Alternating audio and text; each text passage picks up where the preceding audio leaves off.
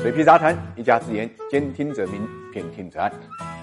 别人疯狂的时候，是该恐惧呢，还是该贪婪？一月十八号呢，权益类基金迎来了超级星期一。当天开售的一只公募基金认购规模达到了两千三百七十四亿元，成为公募基金有史以来首募认购金额最大的产品。大家要知道，这个基金的公募级上限呢是一百五十亿，相当于有两千多亿还是要退还给投资者的。配售比呢是六点三，比港股打新的这个中签率还要低，以至于很多人都调侃说呢，花钱买了个热闹。那么更热闹的是，据不完全统计啊，今年一月以来，吸金规模超过百亿的新基金呢，已经多达二十二只；一日售罄的新基金多达呢二十九只，共有五千亿资金呢准备呢借机入市，可见市场热情有多高。当然，在这种热情之下，有人欢喜。也有人忧，忧的是什么呢？忧的就是股市上有一个爆款基金魔咒，当基金好卖的时候，A 股就有可能呢过热见顶。尤其是单只百亿规模的基金发行之后，经常就意味着市场情绪呢正处在或接近阶段性高点。因为根据统计啊，总发行份额在一百以上的三十三只权益类基金发行之后啊，上证指数会在一个月或者三个月以后呢出现下跌这种情况。除此之外，二零零九年以来，公募偏股型基金单月发行超过五百亿的情景一共。有十一次，其中有六次随后出现了大级别半年以上的拐点，那么三次出现了小级别就月度或者季度的调整。所以啊，股民经常说一句话：爆款基金呢就是牛市见顶的信号。那么现在爆款基金达到了历史高点，这个魔咒会再现吗？我们看到，在部分市场人士看来呢，这个魔咒已经被打破了。一方面是因为这波基金的爆买呢，去年就已经存在了。我们看到二零二零年的时候呢，无论是公募基金还是私募基金，规模都大幅度扩大。证券类的私募管理规模呢？从二零一九年的二点四五万亿增加到了这个三点七四万亿，权益类公募基金管理的规模从当初的二点三六万亿增加到了去年的四点一二万亿。那么去年呢，股市我们知道并没有走熊。那么另外更为关键的一点就是零八年到一八年期间啊，基金在股市中的话语权呢一直在走低。而现在呢，根据中金公司的数据，机构投资者持有的市值比重呢，已经从一四年的百分之三十八上升到了二零二零年的百分之四十八。换句话来讲，机构投资者已经呢